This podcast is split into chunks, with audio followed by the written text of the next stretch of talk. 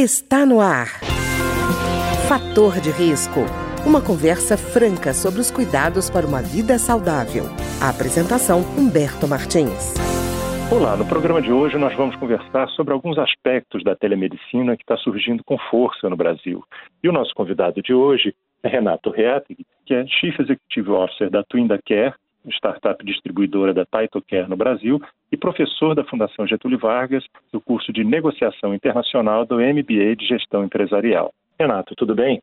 Tudo bem. Renato, em que casos, por exemplo, você que conhece um kit tecnológico portátil que está entrando em caráter experimental no Brasil, em que casos o problema de saúde, esse kit tecnológico portátil pode ser utilizado? Perfeito. Eu só gostaria de esclarecer, Humberto, que esse kit tecnológico não é, é, é experimental, tá? Ele, na verdade, está sendo utilizado por duas aceleradoras da nossa startup, que ainda quer, e elas são o HPP, que é o Hospital Pequeno Príncipe de Curitiba, e o Hospital Sabará, os dois hospitais pediátricos, né? Sabará é da cidade de São Paulo. E para responder especificamente em que casos ou problemas de saúde este kit pode ser utilizado, a resposta é basicamente que ele permite realizar exames físicos à distância. Tá? Uhum. O que ele faz? Ele fornece informações para que o médico possa diagnosticar com segurança e eficiência um paciente à distância. Como é que ele funciona? Ele é basicamente tem um estetoscópio, tá? Muito potente para realizar as escutas, não só do coração, mas do pulmão também. Ele tem um otoscópio, tá? E ele tem um termômetro, obviamente, e uma câmera de altíssima resolução. O que, que isso te permite? Ele te permite a realização específica de exames de escuta pulmonar, coração, como bem falamos, mas também a otoscopia, imagens de garganta e pele, além de temperatura e frequência cardíaca, né, que é muito importante é, em vários tipos de pacientes. Com isso, a gente consegue realizar o quê? O diagnóstico preciso das diversas doenças que eles podem ter. E, obviamente, do ponto de vista, desde que haja necessidade de diagnóstico via telemedicina. Obviamente, não estamos falando de situações emergenciais ou de urgências, onde o paciente, obviamente, tem que ir para o pronto-socorro de forma imediata. Né? Então, o que, que a gente está conseguindo com essa telemedicina e esse contexto desse kit tecnológico é fazer justamente que o deslocamento desnecessário ao hospital não aconteça, né? Eu acho que no, uhum. neste momento agora de pandemia, isso é muito relevante é, evitar esse deslocamento ao hospital, que é um centro de propagação de doenças, né? infelizmente o hospital lida com doenças, né? então você evitando que as pessoas se desloquem até lá, você está na verdade limitando a propagação dessa, dessa mesma doença que acontece agora. Entre outras, né? a gente tem falado muito de Covid, mas realmente a realidade é que existem outras. Uhum. E ele também é útil para as idades, né? De, desde bebê até o idoso, que muitas vezes, principalmente o idoso, tem limitações de locomoção, etc. Renato, me diga uma coisa: esse exame feito pelo kit é o próprio paciente que vai fazendo com a orientação do médico na teleconsulta, ou ele conta com uma outra pessoa que vai lá e colhe essas informações para o médico, ou que orienta a realização? Boa pergunta. Humberto, porque é justamente esse é o, é o, maior benefício dele, né? Que ele pode ser feito justamente pela própria pessoa. No caso do adulto, né? Obviamente, o adulto ajuda as crianças ou idosos a é, fazer essa, esse exame, né? Que não conseguem manipular o equipamento. Seria só uma questão de manipular o equipamento. Por quê? Porque que o adulto pode fazer este próprio, né, digamos, exame e passar para o médico que está da outra ponta? Porque a interface é 100% amigável. Então, temos um, um guia de paciente para que ele mesmo, sem conhecimento médico, consiga realizar os exames facilmente, né? Vamos ser práticos aqui. Ah, tem uma, uma câmera, né? Que se acopla um dispositivo que é o otoscópio. Aí você coloca isso no ouvido de uma forma apropriada, você pode ver o que, que ele vislumbra. Né? Você tem uma capacidade de ver isso no próprio celular. Então, o que acontece? É muito fácil e ainda tem uma inteligência embarcada de última geração no, é, na plataforma que faz com que você tenha uma reprodução fidedigna dos sons e das imagens, que é basicamente isso. Né? A gente está reproduzindo sons de altíssima qualidade e imagens de altíssima qualidade, para que o médico que está da outra ponta possa receber mais informações para realizar um, um diagnóstico preciso e eficaz. Renato, é, eu ia te perguntar quais são as vantagens desse modelo de exame para o paciente, para o médico, para o atendimento em saúde, mas eu vejo que você já falou algumas coisas E uhum. eu fico até pensando como, por exemplo, questão de doentes crônicos, as pessoas que têm que ir com frequência a unidades hospitalares ou consultórios e que, inclusive, na pandemia deixaram de ir preocupados Exatamente. com a contaminação ou porque estão em grupo de risco, né? Isso é uma vantagem primordial nesse momento, né? Sem dúvida, Humberto. Porém, eu gostaria, se você me permitir, de abordar a primeira parte da sua pergunta, porque realmente as vantagens desse modelo de exame para o paciente não é somente a precisão e rapidez e a falta, evitando o deslocamento, né, nesse contexto de pandemia, mas também é um, é um quesito mais abrangente, porque isso leva a uma redução no custo da saúde. E bem sabemos que o custo da saúde é um dos maiores problemas do ponto de vista orçamentário, né, é, e já está em níveis bem altos. Né? Se você me permitiu, no caso da pediatria, por exemplo, as infecções de vias aéreas, são aquelas de alergias, etc., que são responsáveis por mais ou menos 60% das interações, não, internações entre as crianças. E 85% desses casos de atendimentos em pronto-socorros, nessa mesma faixa etária de crianças, poderiam ser prevenidos e resolvidos com um simples atendimento à distância, né? Então, o que acontece? Não é só a criança que vai lá, é o adulto também, né? Então, vemos aí não só o custo de deslocamento, mas também o custo de atendimento, né? Do tempo do profissional médico e da equipe de enfermagem que está lá no pronto-socorro, atendendo um paciente que poderia ser evitado de se deslocar, né? Mas aí, dando sequência à sua pergunta, né, com relação, se eu entendi bem a sua pergunta, a segunda parte da sua pergunta, com relação ao deslocamento em momento de pandemia, é isso? Isso, é, é isso. Exatamente. Então, o que acontece? Principalmente para os idosos, né, que sabemos que eles são um grupo de risco nesse momento de pandemia, tem muitos idosos justamente que deixaram de ser atendidos em hospitais.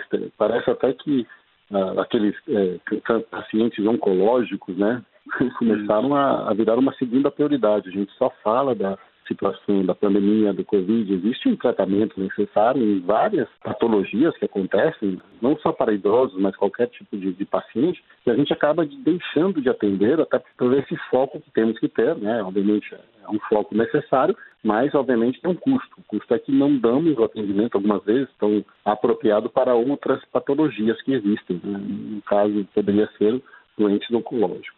Mas dito isso, eu acho que é, é uma, é uma questão de, de prioridades e que até foge o meu escopo aqui. Né? Renato, eu fiquei impressionado o seguinte: isso vai permitir que o ambiente do consultório em si é, seja uma escola, seja um aeroporto, uma farmácia. Quer dizer, é, você não precisa necessariamente ser um ambiente médico para estar tá realizando esse exame, né? Perfeito, exatamente isso. Pode ser uma, um local remoto, como você bem falou, né? Ou uma escola, aeroporto, farmácia, um local específico onde haja uma cabine apropriada, né? Para que haja veiculação dessa comunicação de uma forma apropriada, uma internet de banda razoável para que essa comunicação seja fluida, né?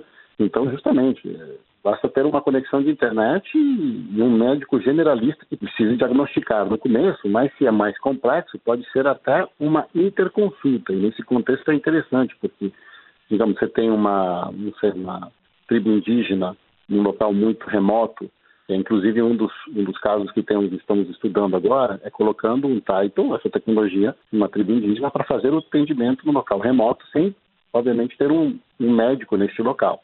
Temos uma, uma técnica de enfermagem que é uma pessoa que está treinada a utilização dessa tecnologia e ela faz a interação com os pacientes e transpassa essas imagens e sons para o médico, né? E, e, isso nos possibilita dar atenção primária, né, digamos, a, a várias áreas, né, remotas e, e, aí por diante. Então, eu acho que, adicionalmente a isso, tem o contexto de interconsulta, que chamamos, né, que é uma consulta de um médico generalista com um médico especialista.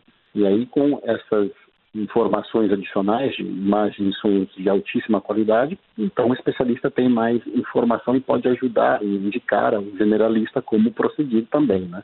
Esse é, Renato, eu, fico imaginando é, situações assim, a gente tem municípios em que você não tem determinados especialistas e hoje se faz aquela, é, aquele deslocamento das pessoas de uma cidade para outra, aí a pessoa tem o gasto do transporte, o gasto uhum. da alimentação, tem que ter marcado uhum. antes.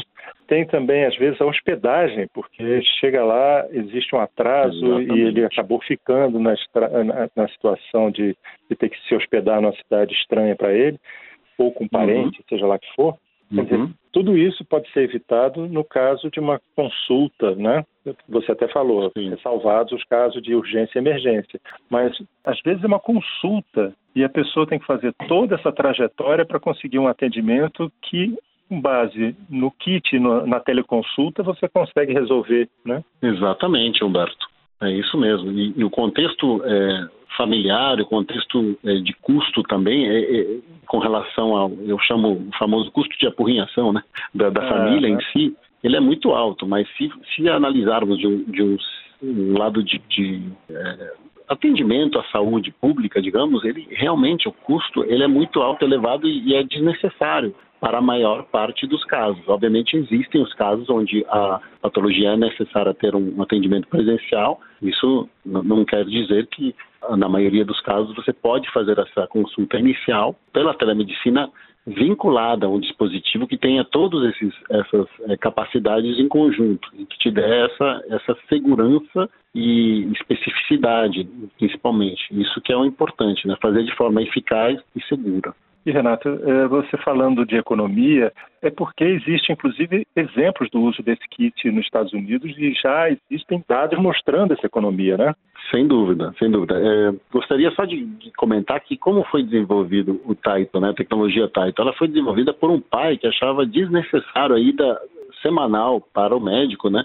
É, é. esse pai israelense desenvolveu para a própria dor dele e para a comunidade médica que ele trabalhava. Acabou sendo um êxito tão grande, Humberto, que ao, ao ver ao, a economia que é feita pela falta do deslocamento, mas também na segurança e eficacidade desse diagnóstico via Taito Care, foi colocado em várias universidades, primeiro, do ponto de vista de pesquisa, mas agora, hoje em dia, inclusive, ele está até na Best Buy dos Estados Unidos, aquela loja que os brasileiros adoram comprar eletrônicos, né? Uhum. E é um dispositivo que é muito presente no dia a dia do americano, né? Temos vários cases onde ele é utilizado, não só em operadoras de saúde, né? Porque operadoras de saúde, como eles são muito focados em custo, né, Humberto? Eles é. veem a forma de minimizar a ida de necessário ao hospital e, obviamente, baixando a sinistralidade né, daquele cliente, daquele paciente. Por isso, é, em operadoras temos inúmeros casos, mas também em empresas. As empresas é, estrangeiras, inclusive o Best Buy que eu falei aqui, elas utilizaram essa tecnologia para reduzir absenteísmo, por exemplo. Né? As pessoas realmente, porque estavam doentes, precisavam ir ao médico e acabavam deixando de trabalhar. Então tem esse outro custo também, ele é indireto, mas tem que ser colocado na equação também, né? Do valor deste, deste kit tecnológico. Pois é, Renato, você estava falando da, da, da, relação, dessa importante relação na criação do dispositivo com criança, e você também falou no início da nossa conversa sobre o uso que está havendo pelo Hospital Sabará e o Pequeno Príncipe, né? o Sabará de São Paulo, o Pequeno Príncipe de Curitiba. Você já tem alguns dados sobre o resultado desse uso? Temos, inclusive, eh, eu não estou à liberdade de falar sobre os dados em si, porque ele ainda não foi publicado. Porém, uhum. eu posso falar sobre o, o, protocolo que foi feito, né? Um protocolo de um N de 700 uh, ah, pacientes e já estamos em 360 pacientes.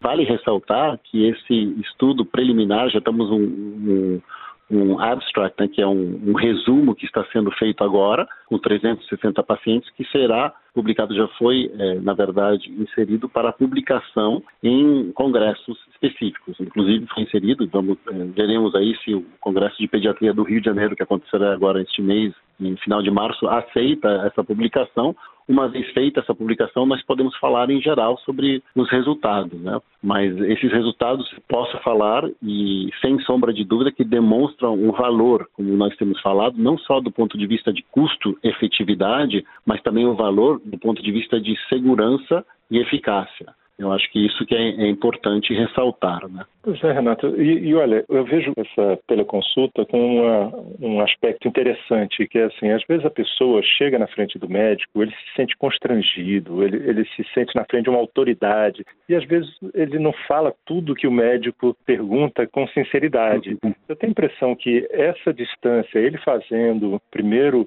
o próprio exame orientado pelo médico, dá primeiro a ele um poder sobre o próprio tratamento e, de certa forma, ele está no ambiente doméstico. Essa informação que ele vai passar para o médico, eu acho que ele vai passar de forma muito mais relaxada, muito mais tranquila. Tem até aquela coisa, do, aquela síndrome do jaleco branco, tem gente que tem medo de agulha, né? que muda completamente a atitude da pessoa em relação às perguntas. Né? Eu acho que isso, muito disso vai mudar. Né? Eu, eu concordo, eu acho bem relevante essa pergunta, Humberto, porque eu, eu, por exemplo, sou um executivo de empresa trabalho há mais ou menos 28 anos, né, 27 anos nessa, nessa área. Até hoje eu, eu tenho que me, me pautar pela pela exatidão na minha comunicação, né? Então, eu que sou desse meio, eu quando converso no meio médico tenho que realmente né, me policiar, imagina a pessoa que não tem essa experiência, né? Então, esse contexto aí que você colocou, ele é, ele é bem prático, porque as pessoas se sentem muito, muito mais à vontade, estar no seu ambiente, estar no seu local, é, de conforto colocam elas numa situação de que, poxa, e, e realmente, eles falam, não, ah, tem esses problemas, doutor, o que, que, o senhor acha, etc. E até ajuda a aproximação e a comunicação que pode ser feita entre os, o, o paciente e o médico, que por via de, é, seja Zoom, seja WhatsApp, seja qualquer via de plataforma para comunicação que é utilizado, você muitas vezes tem uma distância aí que você aproxima, né? É, e, e, esse é o contexto da medicina também, uma medicina humanizada, né? Que, que gostamos de focar na, na Twin Care, do conceito da solução para o paciente, né? O que, que a gente é. pode ajudar para que o paciente tenha uma experiência melhor, né? E, obviamente, o médico também. Né? É isso, Humberto. Muito boa pergunta. E, Renato, deixa eu te perguntar uma coisa. Você acha que essas soluções tecnológicas que estão surgindo da telemedicina, elas estão de caráter temporário, só enquanto está a epidemia, a pandemia, ou você acha que elas vieram para ficar? Olha, realmente a, a pandemia acelerou aceitação dessas tecnologias, mas o Brasil, ele, em relação a tecnologias em geral, ele, ele demora um pouco a aceitar, né, e, e implementar essas, essas tecnologias. Aqui com a, o advento da pandemia, a telemedicina veio com muita força. Porém, vemos que, sem dúvida, isso é uma, é uma tendência que continuará, porque ele, ele é uma tendência basicamente de eficiência, né? eficiência operacional, eficiência na, no diagnóstico. Então, ele realmente veio para ficar e, e para mudar a dinâmica de como a medicina é feita, né? É, isso é importante ressaltar. Tá ótimo. Eu queria agradecer a Renato Reatig, que é Chief Executive Officer da Twinda Care, que é uma startup distribuidora do Title Care no Brasil e que é professor da Fundação Getúlio Vargas, do curso de Negociação Internacional no MBA de Gestão Empresarial, que conversou conosco hoje sobre os caminhos da telemedicina. Renato, muito obrigado. Muito obrigado a você, Humberto. Um abraço. O programa de hoje teve trabalhos técnicos de Ricardo Coelho. Se você tem alguma sugestão de tema ou comentário sobre o programa de hoje, basta enviar uma mensagem para o endereço eletrônico programa fator de risco, tudo junto, arroba gmail.com. Até o nosso próximo encontro. Fator de risco, um programa com dicas para melhorar a saúde. Uma produção da Rádio Câmara, transmitida por emissoras parceiras de todo o Brasil.